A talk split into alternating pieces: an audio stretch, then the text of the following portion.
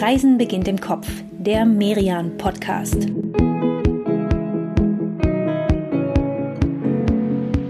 Hallo und herzlich willkommen zu einer neuen Ausgabe unseres Merian Podcast Reisen beginnt im Kopf. Weihnachten steht vor der Tür und damit das Ende eines Jahres, das die Welt verändert hat. Wir haben hier im Frühling angefangen mit diesem Podcast, weil das Reisen in echt, das, was so lange so selbstverständlich war, auf einmal nicht mehr ging. Und jetzt, ein Dreivierteljahr später, ist Zuhausebleiben wieder das Gebot der Stunde.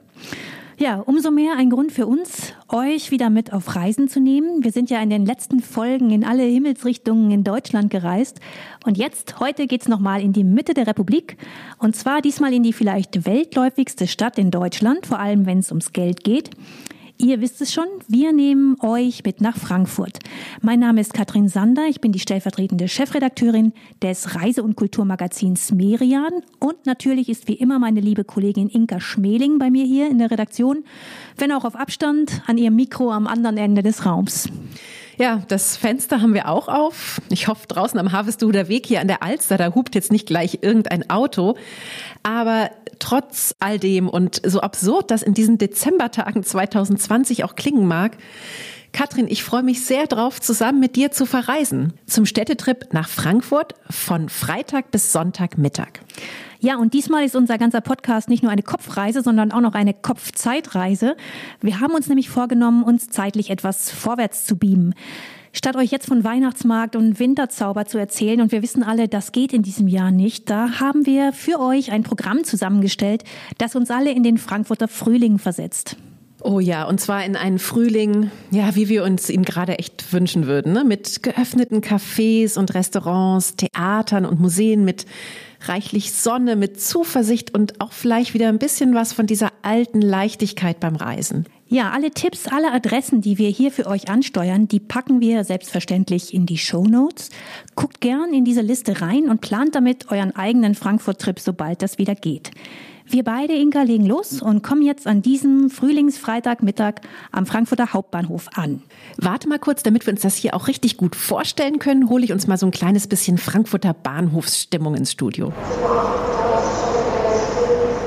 Das fast schon legendäre Bahnhofsviertel, das heben wir uns mal für später auf und machen nur mal kurz Station in unserem Hotel. Das ist ja auch echt nur ein ganz kurzer Sprung von hier. Wir checken nämlich ein im 25 Hours Hotel The Trip. Das liegt gleich hier in der Nähe in der Nidderstraße. Das Hotel, das ist echt cool eingerichtet und man fühlt sich auch gleich wohl hier. Unten in der Lobby, da gibt's so gemütlich klubbige Sitzecken und die Zimmer, die sind zwar eher ein bisschen kleiner, haben aber alle ja so ein paar richtige Eyecatcher-Designmöbel. Wir beide, wir stellen jetzt aber nur mal kurz unser Gepäck hier ab und laufen dann gleich weiter. Die Kaiserstraße runter durch die Gallusanlagen, die sind Teil des Frankfurter Grüngürtels und wir gehen weiter bis zum Main Tower. Dort und jetzt sind wir so richtig in der Stadt angekommen, denn mit seinen 200 Metern Höhe ist der Main Tower nicht nur das vierthöchste Hochhaus in Deutschland, er ist auch ein Frankfurter Wahrzeichen. Wir nehmen jetzt mal den Aufzug und fahren hoch bis zur Plattform im 54. Stock. Was schätzt du, wie schnell der ist? Hm, also so wie du fragst, würde ich äh, fast mal vermuten, dass er schneller ist, als man so denkt. Naja, mit 18 Stundenkilometern bringt uns der Lift nach oben. Das hört sich jetzt vielleicht gar nicht so spektakulär an, wenn man das in äh, normalen Verkehrsgeschwindigkeiten rechnet. Aber wenn dich das in dieser Geschwindigkeit nach oben zieht, dann fühlt sich das schon äh, recht rasant an. Gut, wir sind schon da auf der Panorama-Aussichtsterrasse. Oh, was für ein Blick von hier oben. Die Türme all dieser Banken da, von der Sparkasse bis zur Hongkonger Großbank. Und natürlich ganz da hinten der noch vergleichsweise neue EZB-Turm. Das Tolle ist, dass der Main Tower so ganz schön mittendrin liegt, zwischen Bankenviertel und Innenstadt. Das heißt, ringsum sehen wir eben die ganze Stadt ganz nah. Dom, Römer. Ja, und auch erstaunlich viel Grün überall. Das hatte ich von Frankfurt so irgendwie gar nicht erwartet. Okay, also hier oben, da habe ich jetzt auch so richtig das Gefühl, angekommen zu sein in diesem Manhattan, wie man ja immer so sagt. Allerdings muss ich gestehen, mir ist immer noch so ein bisschen flau im Magen von dieser Aufzugfahrt vorhin. Ich habe nämlich irgendwie so eine leichte Geschwindigkeitsphobie, ehrlich gestanden. Also ich weiß nicht, ich habe das letztes Jahr auch gemerkt, als ich mit meinem Mann und den beiden Kindern auf einer Sommerrodelbahn versucht habe zu fahren. Bei der zweiten Runde, da wollte keiner von denen mehr mit mir im Wagen sitzen, weil ich einfach die ganze Zeit immer nur auf die Bremse getreten habe. Daher, äh, vielleicht könnten wir statt des Main Towers doch im Kopf auch eher noch einen ganz anderen Turm erklimmen? Ja, Inka, ich ahne, du willst Treppen steigen. Ja, das ist ehrlicherweise eher so mein Tempo zu Fuß. Das sind auch nur 328 Stufen. Nur 328 Stufen? Ja, aber keine Angst, das ist ja alles nur im Kopf. Ne? Also nur 328 Stufen, die wir hochlaufen, und zwar auf den Westturm des Kaiserdoms. Von dort gucken wir aus der deutlich bescheideneren Höhe von um und bei 66 Metern zu den Wolkenkratzern auf. Und das ist auch schon so ein ganz eigener Blick auf Frankfurt, denn du musst wissen, bis in die 50er Jahre war der Kaiserdom hier das höchste Gebäude in Frankfurt, sozusagen ein gotischer Sandstein-Skyscraper. Diese ganzen Wolkenkratzer hier ringsum, die sind vergleichsweise jung. Ja, so schön der Blick auch ist, es wird Zeit, auf den Boden zurückzukommen. Und hier, gleich am Fuß des Doms, da zieht sich bis zum Römer, dem Frankfurter Rathaus, eines der spannendsten und umstrittensten und am Ende aber auch erfolgreichsten Stadtentwicklungsprojekte in Deutschland.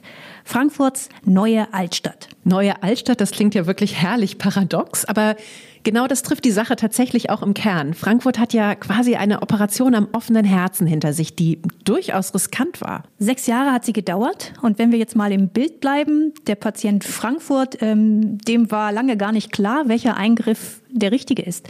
Die einen wollten eine komplette Rekonstruktion der im Zweiten Weltkrieg zerstörten Altstadt. Die anderen waren für einen entschiedenen Neuanfang und hatten Angst, dass da so ein pseudohistorisches Disneyland entsteht. Erbittert haben die gestritten und am Ende hat man sich dann auf einen Kompromiss geeinigt. Genau, und dieser Kompromiss, der sah so aus. 35 Häuser sind in Frankfurts neuer Altstadt entstanden. Manche, wie zum Beispiel das markante Stadthaus, ganz modern mit ja nur leichten Akzenten, die an die alte Bausubstanz hier erinnern. Und andere Häuser wie die Goldene Waage, die hat man dafür minutiös wieder aufgebaut. Ja, die originale Goldene Waage, die stammte aus dem 17. Jahrhundert und gehörte einem niederländischen Zuckerbäcker und Gewürzhändler. Abraham van Hamel hieß der und der hatte dort sein Geschäft und eben sein Wohnhaus. Süßes gibt's hier sogar immer noch, nämlich richtig guten Kuchen im Kaffeehaus Goldene Waage. Ja, aber das lassen wir noch ein bisschen schieben, die Pause. Wir wollen uns mal noch ein wenig in Hamels Zeiten fortbewegen, denn die oberen Etagen des Hauses, die gehören heute zum Historischen Museum. Es gibt Musikzimmer, eine Spielekammer und wenn man, so wie wir das natürlich gemacht haben, eine Führung bucht, dann landet man ganz oben im Belvederchen. Belvederchen, allein der Name ist ja schon wirklich zauberhaft und all das, was man hier oben sieht, auch. Ein Pavillon, ein goldverzierter Brunnen. Und der Dom ist zum Greifen nah. Solche Dachterrassen, die waren zu von Hamels Zeiten en vogue in der Stadt. Aber diese hier, die soll die schönste gewesen sein. Die Räume, die gehören ja zum Historischen Museum und das wiederum liegt gleich hier um die Ecke und ist ein Stadtmuseum der Luxusklasse. Mit einem ganz besonderen Entree. Wir gehen hier jetzt mal rein und schauen in eine gigantische Schneekugel. Ich sehe schon, die ist zum Schütteln definitiv zu groß und es rieselt auch kein Schnee. Nee, die hat einen Durchmesser von 2,40 Meter, die schüttelt keiner von uns. Deswegen steht sie auch in einem eigenen Raum mit Projektionsflächen und Lightschau hier um uns herum. Und alle sechs Minuten, da wechselt das Frankfurt innerhalb dieser Schneekugel aus. Die Modelle, die sinken dann in den Keller ab und werden dort von einem Roboterarm ausgetauscht. Es gibt hier also nicht nur ein Frankfurt, sondern ganze acht. Und alle sind sie ziemlich cool. Denn die Modelle, die übrigens echt schwer sind, bis zu einer Tonne wiegen die, die wurden von verschiedenen Künstlern gestaltet und das mit sehr viel Witz und Liebe zum Detail. Also wir sehen hier Frankfurt als Bankfurt und dann das Rotlicht Frankfurt. Aber Inka, es gibt hier auch im Haus noch ein Stadtmodell, das wir uns unbedingt ansehen müssen, weiter oben im Dachgeschoss. Und ich sag dir, so hast du Frankfurt noch nie gesehen. Die ganze Stadt auf 70 Quadratmetern. Ja, das ist ja hier ein echtes Stück Frankfurter Alltag. Alles wurde zusammengebastelt aus hier mal Korken, Klobürsten, alten Handys, Radiergummis, Spitzendeckchen und guck mal da vorne im Turm der EZB, da sind sogar geschredderte Geldscheine. Ja, und da sitzt ein kleiner Gummi-Dagobert Duck zwischen den Bankentürmen. Das Modell hier ist ein echter Knaller, um Kinder fürs Museum zu begeistern. Ja, das kann ich mir vorstellen. Also wenn ich sagen würde, sucht den Dagobert, damit könnte ich meine Kinder durchaus auch in ein Museum locken. Coole Einfälle. Die kommen von Hermann Helle, das ist ein niederländischer Künstler und der hat zur Vorbereitung dieses Modells eine Umfrage gestartet.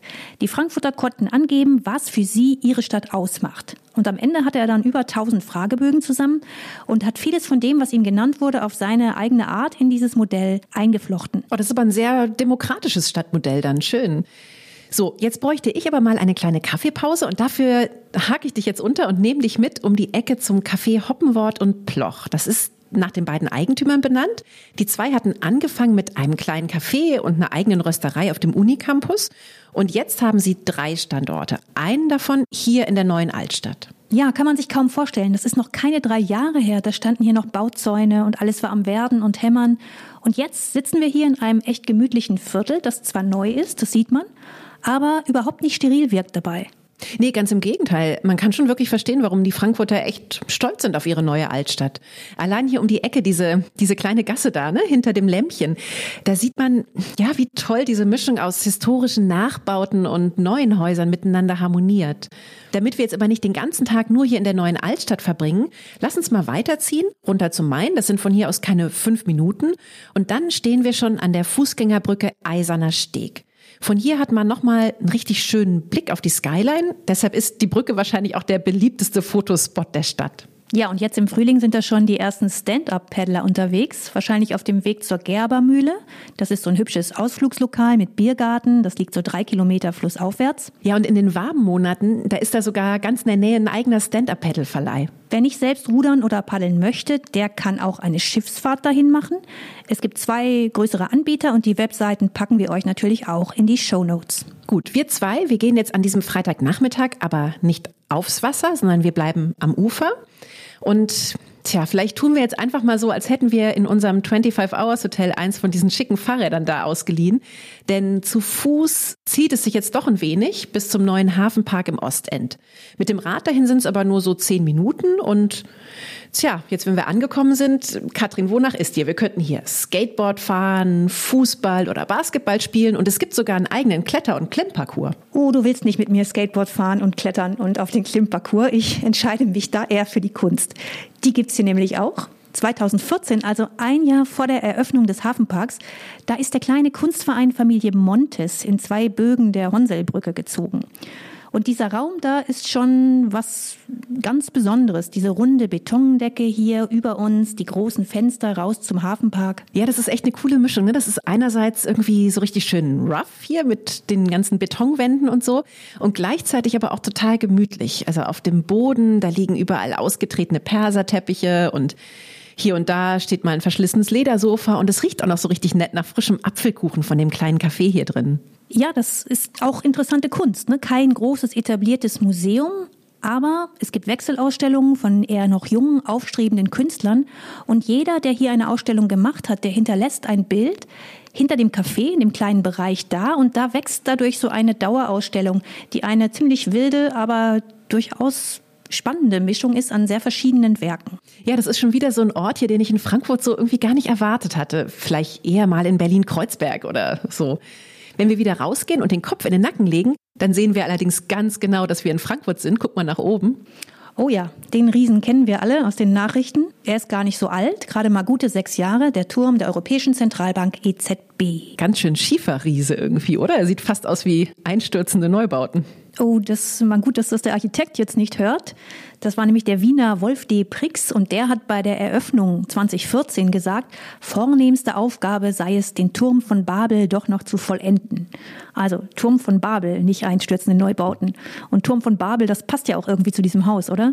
185 Meter hoch, 1,3 Milliarden Euro teuer. Ja, also das perfekte Symbol für eine europäische Zentralbank. Die wurde 1998 gegründet und es ist natürlich kein Zufall, dass so eine Institution in Frankfurt angesiedelt wurde. Frankfurt ist schon seit Jahrhunderten die Finanz- und Bankenstadt schlechthin.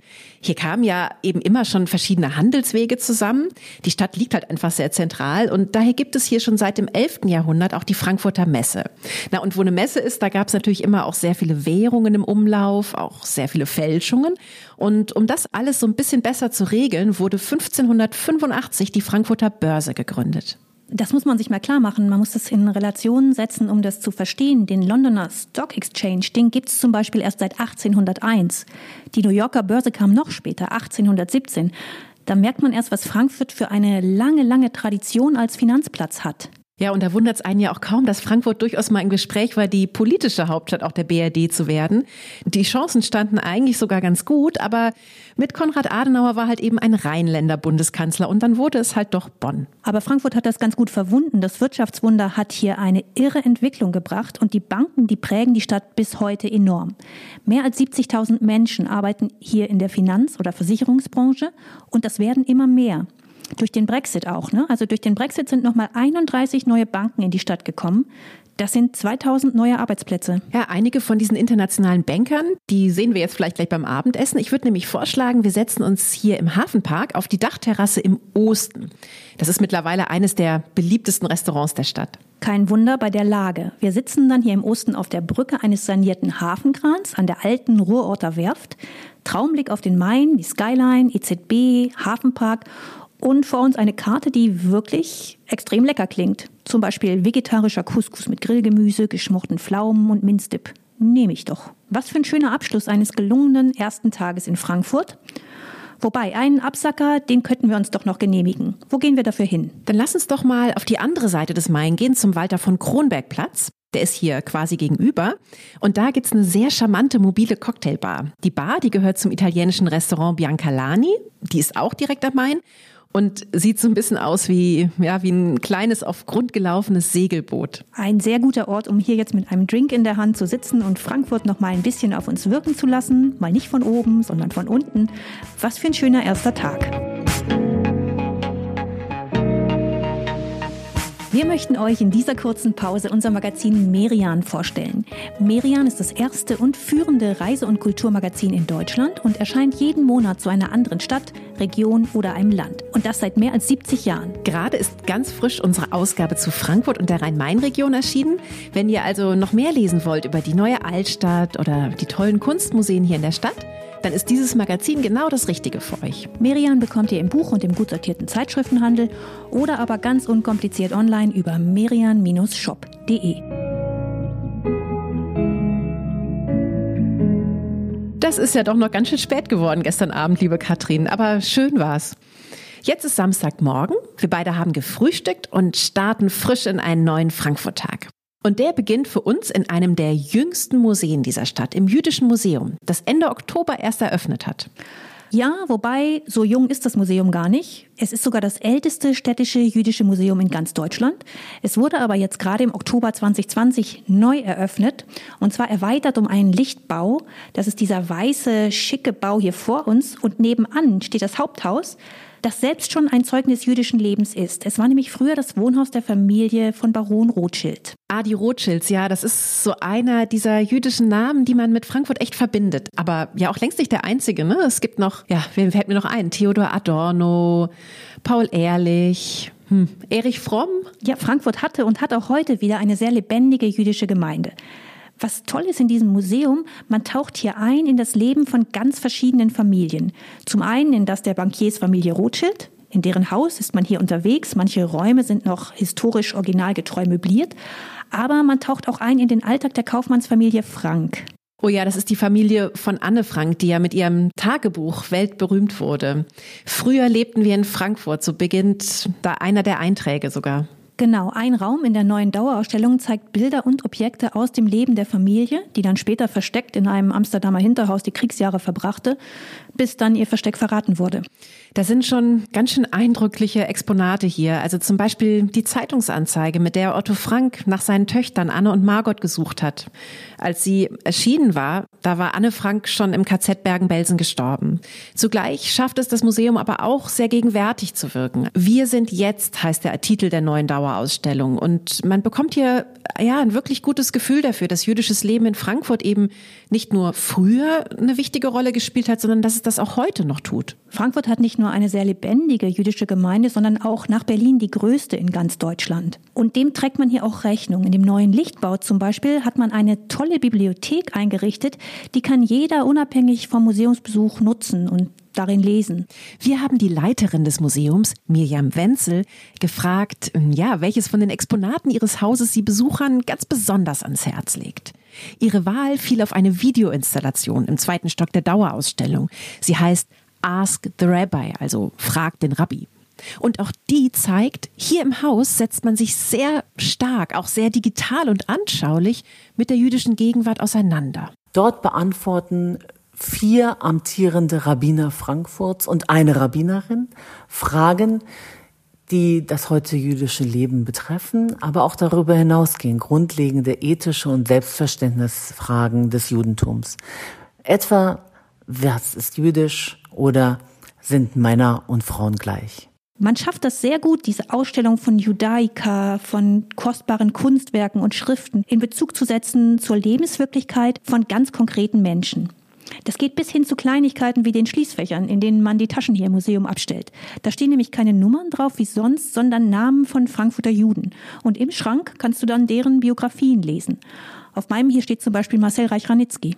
Ah, guck mal, und bei mir steht Anne Franks Großmutter drauf, Alice. Bevor wir dieses spannende Museum verlassen, machen wir aber noch eine kurze Pause im Flow Daily und gönnen uns koschere Küche zum Mittagessen. Jeden Tag kontrolliert hier ein Bevollmächtigter des Rabbi die Zutaten und das Flow, das hat sich ja zum Beispiel mit Shakshuka und extrem leckeren Bagels schon richtig einen Namen in der Stadt gemacht. Zu Recht, man sitzt hier total schön, auch draußen, jetzt im imaginären Frühling. Ich würde aber gerne danach noch einen Schritt tiefer eintauchen in das jüdische Leben in Frankfurt. Es ist auch gar nicht weit, nur so 20 Minuten zu Fuß bis zum zweiten Standort des Museums. Das ist der Teil, der die frühe Geschichte der jüdischen Gemeinde in der Stadt abdeckt. Und es gibt da einen sehr berührenden Ort, den ich gern mit dir besuchen möchte. Ah, ich ahne, was du meinst. Die Judengasse am Main, oder? Das ja, berühmte erste europäische Ghetto Europas. Zumindest hat man das später so genannt. Damals gab es das Wort in dem Sinn noch nicht, 1460 nämlich schon, also vor über 550 Jahren. Da hatte die Stadt beschlossen, die jüdische Bevölkerung aus dem Stadtgebiet auszusiedeln. Und zwar in eben diese Judengasse entlang der alten Stadtmauer. Zuerst wohnten da nur ein paar Familien, aber im Lauf der Jahrhunderte entwickelte sich da eines der bedeutendsten jüdischen Zentren in ganz Europa mit tausenden Bewohnern. Ja, und diese Gasse, die hat dann bis heute überdauert. Das ist ja auch irgendwie schwer sich vorzustellen. Ja, nee, ja und nein. Als man 1987 am Mainufer bauen wollte, da stieß man bei den Arbeiten auf Reste der alten Judengasse. Und diese Mauern, die kann man heute im Museum sehen, neben anderen Exponaten. Der Eingang zum Museum, der liegt heute direkt neben dem alten jüdischen Friedhof in der Batonstraße.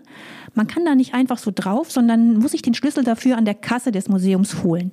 Und das machen wir jetzt mal. Unglaublich, das ist wirklich ein ganz besonderer Ort hier. Da hast du total recht. Hier die verwitterten Steine, die stehen zum Teil krumm und schief und guck mal, was da eingemeißelt ist. Hasen oder hier vorne eine Windmühle. Das sind die Wappen der Häuser in der Judengasse, deren Bewohner hier bestattet wurden. Ja, es gibt einen Stein hier, der ist von 1272. Das älteste Zeugnis jüdischen Lebens in ganz Frankfurt. Über diesem ganzen Friedhof, da liegt so eine besondere eigene Stimmung. Es fällt fast schwer, sich einfach so von hier zu lösen. Ja, komm, dann machen wir doch einfach mal das totale Gegenteil. Wir gehen dahin, wo Frankfurt so richtig, richtig lebendig ist und bunt und quirlig an einen Ort, den jeder Frankfurter, den ich kenne, wirklich innigst liebt, und zwar in die Kleinmarkthalle.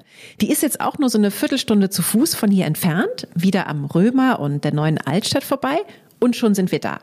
Die Halle, die hat wirklich noch so richtig diese trubelige Marktatmosphäre. Hier, hör mal. Ja, aber neben den normalen Gemüsehändlern oder Metzgern gibt's hier eben auch ein paar richtig nette kleine Imbisse.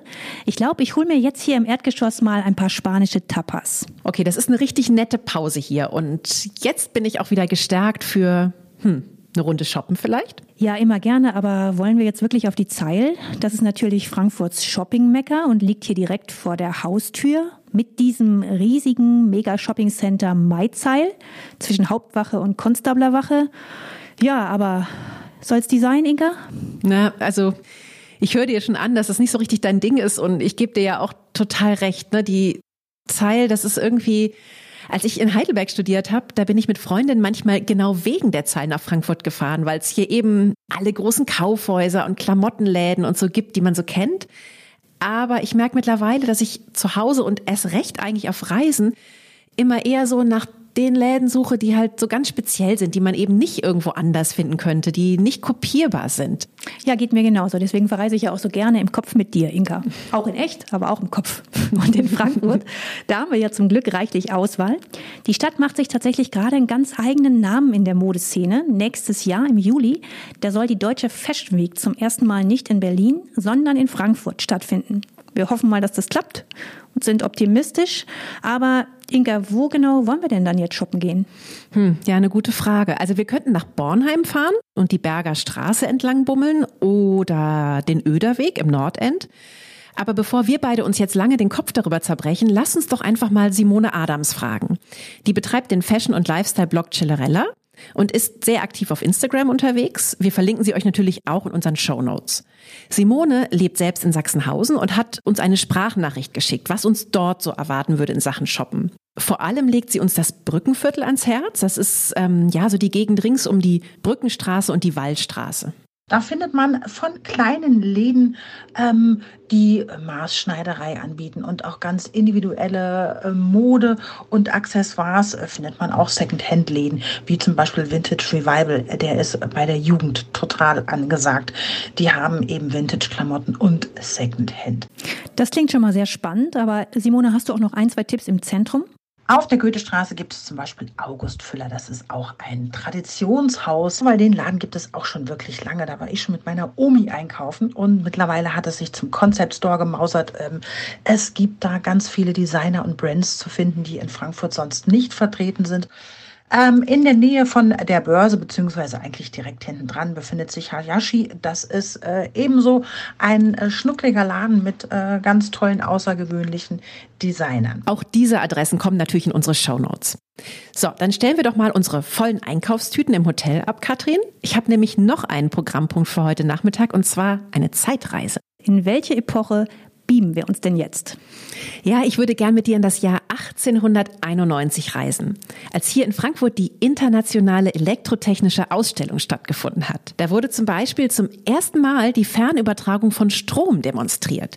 Der wurde im gut 170 Kilometer entfernten Laufen am Neckar erzeugt und dann per Drehstromtechnik nach Frankfurt übertragen. Das war damals eine echte Weltsensation. Das klingt vielleicht jetzt so ein bisschen physikalisch abständlich, aber damals kamen für dieses Event 1,2 Millionen Menschen aus der ganzen Welt hierher nach Frankfurt und haben dann zugesehen, wie mit dem Strom aus Laufen 1000 Glühbirnen erleuchtet wurden und ein künstlicher Wasserfall in Betrieb ging.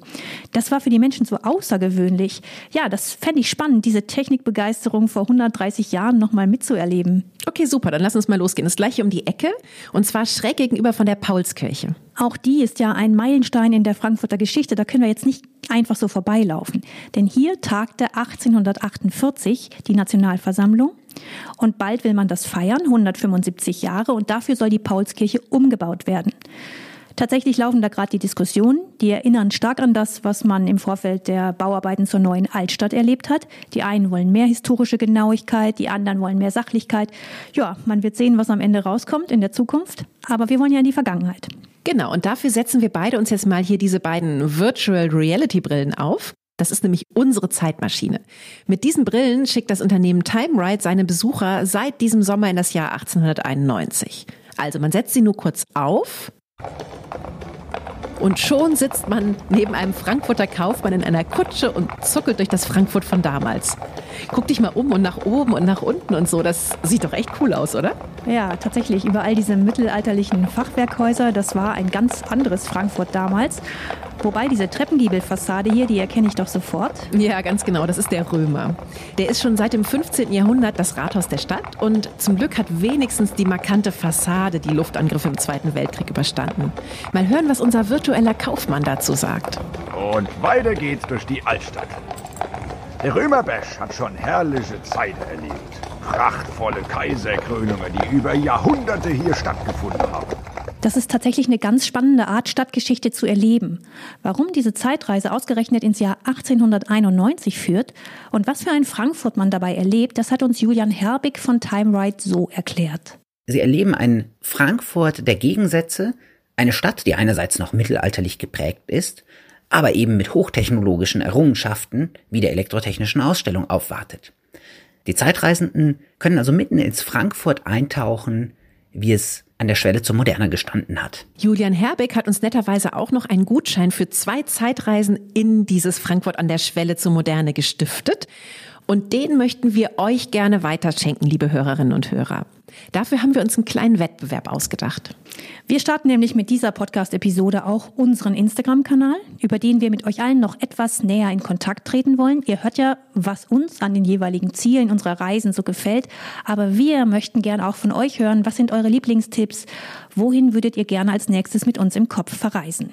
Genau, und diesen Instagram-Kanal, den möchten wir starten mit einem kleinen Fotowettbewerb. Deswegen schickt uns Bilder von euren persönlichen Lieblingsorten. Egal wo die sind. Dazu einfach den Hashtag Reisen beginnt im Kopf setzen. Und genau so heißt übrigens auch unser Instagram-Account. Ja, wir sind total gespannt auf eure Bilder und werden dann nächste Woche Dienstag mittags unser Lieblingsbild auswählen und den Gewinner benachrichtigen. Der hat dann noch ein schönes Last-Minute-Weihnachtsgeschenk in petto. Ja, wo wir schon beim Zeitreisen sind, ich habe da auch noch eine, ganz ohne VR-Brille, total analog, aber mit einem weltbekannten Reisebegleiter, Johann Wolfgang von Goethe, der vielleicht berühmteste Frankfurter überhaupt, geboren am 28. August 1749 im Haus am Großen Hirschgraben. Ja, diesen Spätbarockbau hier, den hatte sein Vater bauen lassen und in dem hat Goethe seine gesamte Kindheit und Jugend verbracht. Kein Wunder also, dass bei diesem Haus die Stadt relativ schnell entschieden hat, dass sie es wieder aufbauen möchte, nachdem auch dieses Haus im Zweiten Weltkrieg zerstört wurde. Übrigens genau am 112. Todestag von Goethe. Wobei man schon auch sagen muss, dass Goethe nicht wirklich ein Frankfurt-Fan war. Er hat die Stadt mit 26 verlassen, Richtung Weimar, und hat ihr wohl keine Träne nachgeweint. Aber dennoch, Geburtshaus ist Geburtshaus. Schon 1951 wurde die Wiedereröffnung hier gefeiert und ja, du hast recht, Katrin, das hat wirklich was von Zeitreise, wenn man heute hier so durchs Goethehaus läuft, in diesen Räumen steht, als würde gleich Klein Goethe um die Ecke gelaufen kommen. Zusammen mit seiner jüngeren Schwester Cornelia, ja. Die anderen vier Geschwister, die sind schon alle sehr früh gestorben. Den Familienalltag der Goethes, den kann man hier an vielen kleinen Details nachempfinden. Im Zimmer der Frau Rath, da steht zum Beispiel die Kakaotasse von Goethes Mutter und die hatte einen Deckel, damit der Kakao keine Haut bekam. Das war ihr wohl sehr zuwider.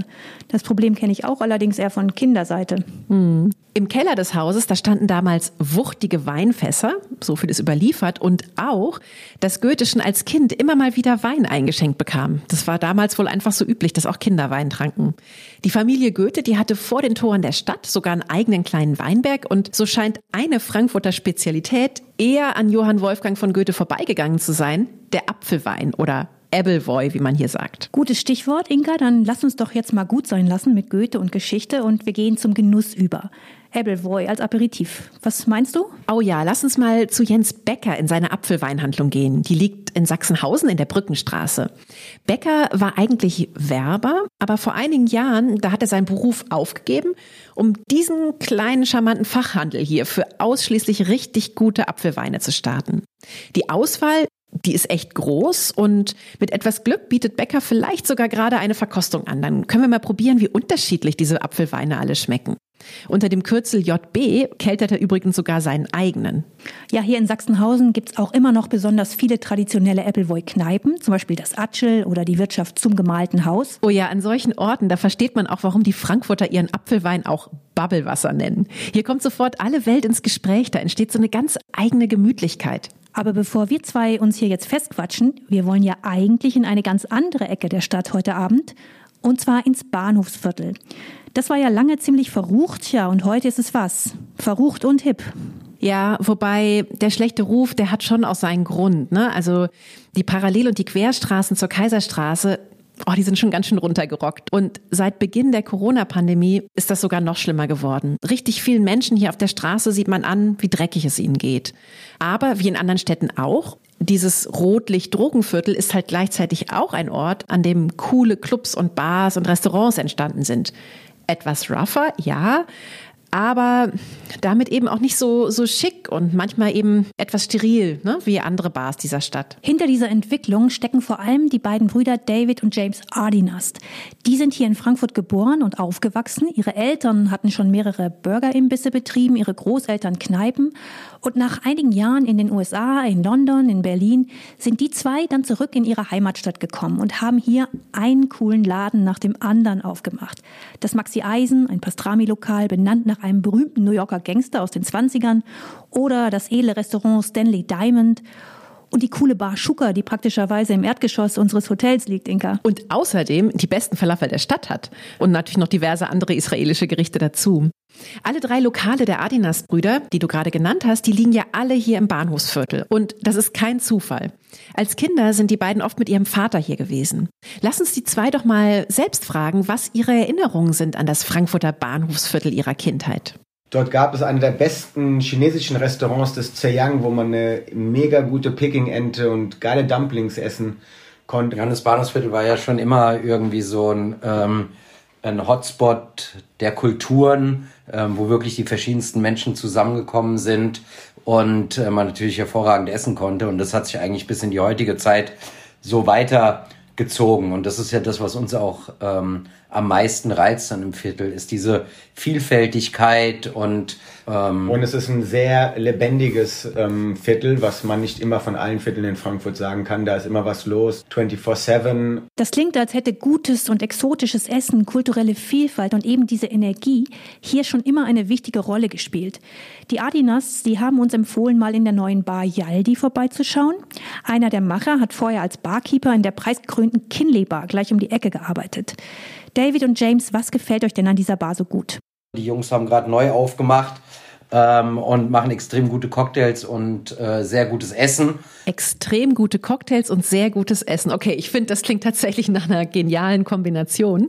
Habt ihr ja denn vielleicht sonst noch einen Tipp für uns im Bahnhofsviertel? Wenn wir wieder eine Zeit kommen, wo man auch ein bisschen dancen darf, äh, sollte man auf jeden Fall ins Amp gehen, wo die Kwani-Brüder mit dem Atta Macias von Robert Johnson äh, irgendwie eine Bar betreiben, die aber so ein Hybrid aus Bar und, äh, und Club ist. Dieser Atta Macias, von dem die beiden da erzählen, der ist hier in Frankfurt eine ähnliche Gastrolegende wie die beiden Adinas-Brüder selbst. Alle paar Jahre kommt er mit einer neuen Idee um die Ecke. Hier im Amp hängt eine Spiegelskulptur von Tobias Rehberger von der Decke und ja, in diesem Frankfurter Frühling, auf den wir diese Reise im Kopf ja gelegt haben, da wummern hier hoffentlich gerade die Bässe und die Menschen tanzen wieder. Ich hole uns beiden noch mal rasch einen Amp Wallbanger Drink oder einen Equalizer und tja, Katrin, wollen wir es dann echt so machen? Wir zwei dancen in den Sonntag rein? Cheers! In dieser kurzen Pause machen wir nochmal Werbung in eigener Sache und zwar für unser Magazin Merian Scout. Wie Merian widmet sich auch der Merian Scout in jeder Ausgabe einer anderen Stadt oder Region und jedes Mal stellen wir darin 200 Tipps für eure Reise vor kompakt und auf den Punkt, aus ganz verschiedenen Bereichen.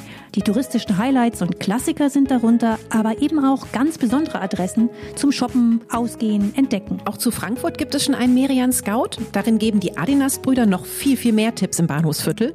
Außerdem führen wir durch die spektakulären Kunsthäuser Städel und Schirn, nennen euch die coolsten Bars der Stadt oder ziehen mit Modemacherin Olivia Dahlem durchs Nordend. Den Merian Scout Frankfurt bekommt ihr im Buch und im gut sortierten Zeitschrift Zeitschriftenhandel und natürlich online über merian-shop.de. Liebe Inka, es ist Sonntag, Frühling, die Sonne scheint und mich zieht's jetzt raus. Deshalb lass uns doch mal in den Palmgarten im Westend gehen.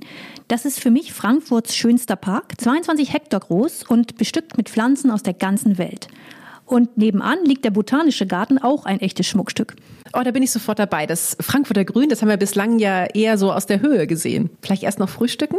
Kommt drauf an. Schaffst du einen ganzen Frankfurter Kranz auf nüchternen Magen? Puh, eher nein, glaube ich. Oder gibt's den auch im Zwergformat? Ja, das gibt's. Und den gönnen wir uns heute am Sonntag im Café Siesmeier direkt am Palmengarten. Die Engländer, die nennen den Frankfurter Kranz übrigens Frankfurt Crown Cake. Und das spielt auf die Krönungstradition der deutschen Kaiser und Könige in der Stadt an. Okay, aber jetzt, wo ich so drüber nachdenke, Katrin, also ja, Frankfurter Kranz, aber ich glaube, vorher müsste ich mir noch ein bisschen Hunger anlaufen. Vielleicht gehen wir doch erst einmal durch den Garten. Aber ja, was gucken wir uns denn hier an? Also die Palmen natürlich, klar, die sind ja die namensgebenden Stars hier, teils über 100 Jahre alt und schon echt imposant. Das Palmenhaus, das ist eines der größten Gewächshäuser in Deutschland. Ja, ist hier wirklich ein bisschen so, als würden wir durch die Tropen laufen. Ne? Bananenstauden, riesige Baumfahne. Dass Frankfurt diese gigantische Pflanzensammlung im Palmengarten hat, das hängt aber damit zusammen, dass ein Herzog in Wiesbaden vor dem Ruin stand. Ah, es geht also mal wieder ums Geld in Frankfurt. Das Wort Herzog klingt aber so, als wäre das Ganze schon ein Weilchen her, oder? So um die 150 Jahre. Und ja, ging ums Geld, aber es war auch ein schönes, fast schon, fast schon soziales Projekt. Der in Finanznot geratene Herzog Adolf von Nassau, der beauftragte nämlich den Gärtner Heinrich Siesmeier, seine kostbare Pflanzensammlung zu verkaufen, um ihm eben Geld zu verschaffen. Ah, und warte mal, Siesmeier, so heißt doch auch das Café, in dem wir gleich Frankfurter Kranz frühstücken, oder? Hat er denn dann seinen Käufer gefunden oder die Pflanzen sogar selbst gekauft? Nee, selbst gekauft hat er sie nicht, aber er hatte die Vision von einem prächtigen Frankfurter Garten und hat dafür in der ganzen Stadt nach Mitstreitern gesucht. Und die hat er auch gefunden. Das war so was wie eine Bürgerinitiative des 19. Jahrhunderts. Und daraus hat man dann, und das hast du richtig geahnt, wieder etwas sehr Frankfurt-Likes gemacht, nämlich eine Aktiengesellschaft. Und die Anteile, die fanden reißenden Absatz. Das heißt, der Palmgarten, der florierte also auch wirtschaftlich dann? Damals ja, das war nicht immer so, gab auch andere Phasen zwischendurch. Und jetzt ist er ein echtes grünes Juwel. Gut, aber wo laufen wir denn jetzt lang? Hm. Also ich würde vorschlagen, wir laufen vom Palmhaus zum großen Weiher. Da haben wir diesen Traumblick hier auf den Wasserfall und die Grotte. Und dann auf jeden Fall in das Blütenhaus. Danach vielleicht noch Seerosen, Sukkulenten und Bambushain. Oh, ich merke jetzt schon, das wird ein längerer Spaziergang. Im Kopf ja kein Problem und denk dran, es wartet der ganze Frankfurter Kranz. Einer meiner Lieblingskuchen, den hat meine Mutter früher immer gebacken. Buttercreme, geröstete Mandelstückchen. Ah, ich schmecke ihn schon förmlich. Oh ja, das ist eine echt leckere, süße Pause. Und so nachhaltig, dass wir beide für den Rest des Tages jetzt bestimmt auch keinen Hunger mehr haben werden. Okay, nach Natur und Naschen. Wäre mir jetzt nach Kunst, was meinst du, welches der beiden großen Kunstmuseen von Frankfurt steuern wir jetzt an? Städel oder Schirn? Persönlich wäre für das Städelmuseum richtiger Kunsttempel, der hat alles. Tausende von Werken, Renaissance, Barock, Moderne, also von Dürers Grafiken bis hin zu den Fotografien von Wolfgang Tillmanns. Und außerdem hängt da eines meiner absoluten Lieblingsbilder. Und das wäre? Ein Monet. Das Bild heißt Das Mittagessen. Claude Monet hat es 1868 gemalt und wenn du dir das anguckst, da hast du fast das Gefühl, du stehst bei ihm im Zimmer, direkt vor dem Tisch. Er hat seine Freundin und spätere Frau Camille gemalt und neben ihr den unehelichen Sohn Jean. Und das in einer Größe, die für die Zeit total außergewöhnlich war. 2,30 Meter mal 1,50 Meter. In solchen Maßen, da malte man damals eigentlich nur Schlachten und Krönungen. Schon allein deshalb Städel. Ja, okay, Monet ist großartig, aber ganz ehrlich, wenn das heißt, wir gehen dann nicht in die Schirn, dann wäre das ein Jammer. Die Kunsthalle Schirn ist nämlich sowas wie das Überraschungspaket der deutschen Kunstszene. Anders als das Städel hat die Schirn gar keine eigene Sammlung, aber dafür haben die Kuratoren dort umso mehr Freiheit. Was in der Schirn passiert, darüber redet normalerweise die Kunstszene und zwar weit über Deutschland hinaus. Jetzt im Frühling 2021, da läuft eine Show, die ich unbedingt sehen möchte. Kennst du Gilbert und George? Hm, das sind doch diese beiden Briten, oder? Zwei ältere Herren im Anzug und Krawatte?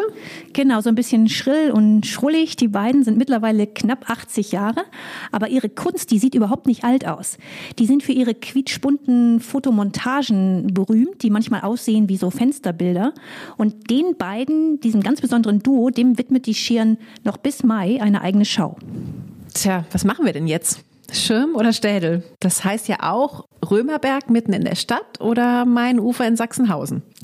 Tja, im Kopf ginge ja eigentlich beides, aber wenn wir jetzt mal eins nehmen, der Machbarkeit willen, dann überzeugt mich das Mainufer, denn da haben wir ja nicht nur das Städel, sondern gleich eine ganze Museumsmeile oder wie es in Frankfurt heißt, ein Museumsufer. Ein Dutzend Museen reiht sich am Schaumain-Kai aneinander und was auch noch für das Städel spricht, um nochmal ganz kurz auf Goethe zurückzukommen, das berühmteste Goethe-Porträt, gemalt von Heinrich Wilhelm Tischbein, das hängt im Städel. Es zeigt Goethe während seiner Italienreise und wenn wir uns das angucken, dann sehen wir, Tischbein hat ein paar Schnitzer im Bild. Der linke Oberschenkel ist deutlich zu lang und Goethe hat zwei linke Füße. Okay, nach diesem Besuch im Städel, lass uns doch am Ufer noch ein Stück Main abwärts laufen Da sind wir dann ganz schnell beim Liebig-Haus, einem der schönsten Museen der Stadt. Die Gründerzeitvilla, die ist gar nicht so alt, wie sie aussieht, noch keine 130 Jahre. Aber der Textilfabrikant Heinrich von Liebig, der wollte eben gerne Schlossherr sein und hat sich dafür das passende Haus an den Main bauen lassen. Und nicht nur das Haus und der Park, die sind schön verwunschen, auch die Skulpturensammlung, die lohnt sich. Da gibt es antike Statuen, nicht nur antike, aber viele antike, die sind extrem gut inszeniert. Manchmal wirken die Figuren, als wären sie lebendig.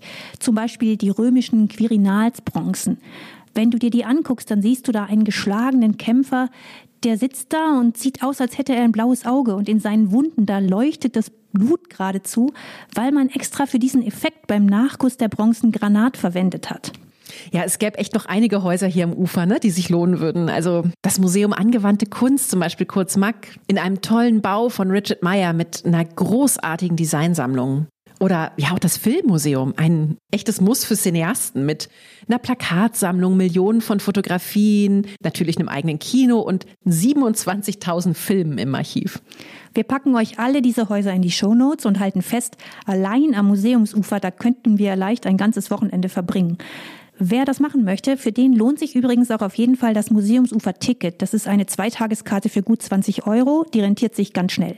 Ah, und wo wir gerade schon bei den guten Deals sind, an jedem letzten Samstag im Monat ist am Mainufer Saar Day. Und das heißt, freier Eintritt in vielen Häusern hier für eine Museumstour.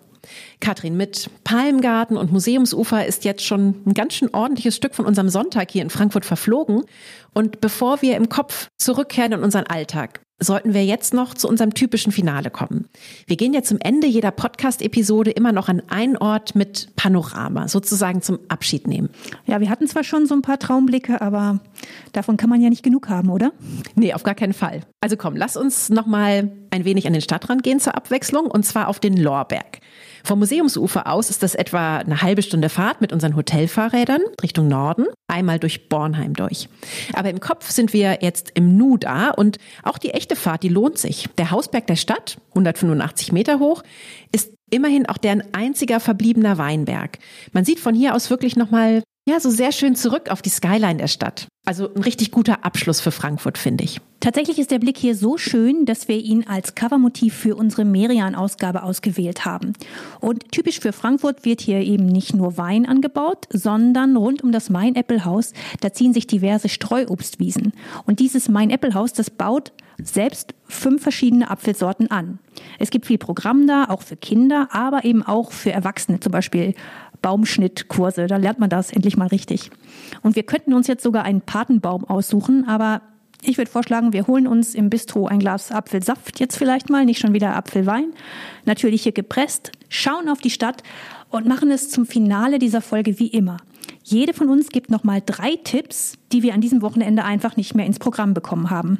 Okay, dann fange ich mal an. Und inspiriert von dieser ländlichen Idylle hier auf dem Lorberg ist mein erster Tipp auch noch mal so ein kleines Stück Natur.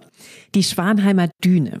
Dahin fahren wir vom Zentrum ähnlich lange mit dem Fahrrad wie zum Lorberg und die Fahrradfahrt, die ist besonders schön. Es geht nämlich immer auf dem Main-Radweg am Fluss entlang. Und dann auf der Höhe von Höchst, aber auf der südlichen Flussseite, da läuft man dann plötzlich auf Holzbohlenwegen durch ein kleines Stück, ja, Savanne. So sieht es hier zumindest aus. Man würde sich gar nicht wundern, wenn gleich eine Herde Giraffen um die Ecke käme. In Wahrheit ist das einfach eine Binnendüne, die der Fluss angeschwemmt hat. Rüber nach Höchst fährt dann noch eine kleine Personenfähre und auch der kleine Ausflug, der lohnt sich wirklich sehr. Das Schloss und ja, davor der Schlossplatz, ich finde, das ist so eine ganz eigene, sehr, sehr gemütliche Dorfatmosphäre fast schon. Inga, da hast du jetzt gleich zwei Tipps reingemogelt. Na gut, jetzt kommt meiner, der hat auch viel mit Natur zu tun und führt uns aber trotzdem in ein Museum. Und zwar in ein ganz besonderes. Das Senckenberg ist ja sowas wie das Naturkundemuseum schlechthin in Deutschland. Spektakulär sind gleich unten im Lichthof die Dinosaurier-Skelette. Das größte ist ein 18 Meter langer Diplodocus und es gibt eine ganz besondere Rarität, nämlich den Abguss von Lucy, dem 3,2 Millionen Jahre alten Vormenschenskelett. In Europa gibt es das sonst nirgends, nur hier. Okay, von Lucy springe ich mit meinem nächsten Tipp einmal zu einer ganz anderen menschlichen Gestalt aus der Mitte des 19. Jahrhunderts und zwar zum Struwwelpeter. Mir hat ja als Kind, ehrlich gestanden, allein schon diese Zeichnung mit den wilden Haaren und diesen langen Fingernägeln ganz schön Angst gemacht. Und genau aus diesem Grund hat der Frankfurter Arzt Heinrich Hoffmann diese Figur 1844 auch erfunden. Er wollte seinem damals dreijährigen Sohn Karl zu Weihnachten ein Bilderbuch schenken, ihn aber nebenbei auch noch so ein bisschen erziehen. Und das lief damals halt gerne mal über Angst und Abschreckung. Deswegen wurde das Buch in den 1970ern und 80ern auch heftigst kritisiert. Und diese ganze Geschichte, also einmal die Entstehung, aber natürlich auch die wandelnden Erziehungsmethoden, die zeigt sehr schön das Struffelpeter-Museum in der neuen Altstadt. Ja, wenn es um gesellschaftliche Entwicklungen geht, da habe ich auch einen passenden Tipp. Auch ein Museum, auch eher klein und es regt zum Nachdenken an. Und zwar das Karikatura Museum. Frankfurt nennt sich selbst ja gern die Hauptstadt der Satire. Hier wurde 1962 das Satiremagazin Pardon gegründet. 1979 kam die Titanic auf den Markt und die wichtigsten Macher waren damals Zeichner wie Hans Traxler oder FK Wächter. Im Nachhinein hat man diese ganze Gruppe auch als neue Frankfurter Schule bezeichnet. Vieles, was man hier sieht, ist lustig, manchmal auch böse und lustig. Und man bekommt nebenbei auch einen Blick dafür, was dieses Land seit den 60er Jahren eigentlich beschäftigt. Okay, jetzt mein allerletzter Tipp. Im Frühling, da werden wir ja hoffentlich alle wieder mit Freunden einen Drink nehmen können. Und ein sehr guter und schicker Ort dafür ist die Bar im Franziska, oben im zylinderförmigen Aufbau des Henninger Turms. Sehr stylisch und wir könnten uns hier Drinks nach allen Regeln der Kunst mixen lassen, mit flüssigem Stickstoff zum Beispiel, Aromaschäumen und als Eigenkreation extra für uns entworfen. Ja, nicht schlecht. Ich hatte noch nie einen Drink mit flüssigem Stickstoff. Dann werfe ich auch noch mal eine fancy Bar ins Rennen, vielleicht nicht ganz so fancy wie deine, nämlich die Long Island Summer Lounge. Die liegt jetzt mal nicht oben im Skyscraper, sondern auf dem Parkhaus der Frankfurter Börse. Mit Pool, Palm und einer ordentlichen Portion New York-Feeling, wenn man auf die Wolkenkratzer ringsum schaut. Sie hat nur im Frühling und im Sommer geöffnet, aber diese Zeit, die wünschen wir uns ja alle herbei. Und die Lounge ist sehr Instagrammy und selbstverständlich posten wir für euch ein Bild auf Instagram. Ja, wir freuen uns sehr, dass ihr mit uns unterwegs gewesen seid und hoffen, dass ihr auch 2021 mit dabei seid bei Reisen beginnt im Kopf. Unser fester Vorsatz fürs nächste Jahr. Wir werden noch viel regelmäßiger mit euch im Kopf verreisen und wünschen euch bis dahin eine gute, erholsame Zeit. Bleibt gesund, passt auf euch auf und alles Gute.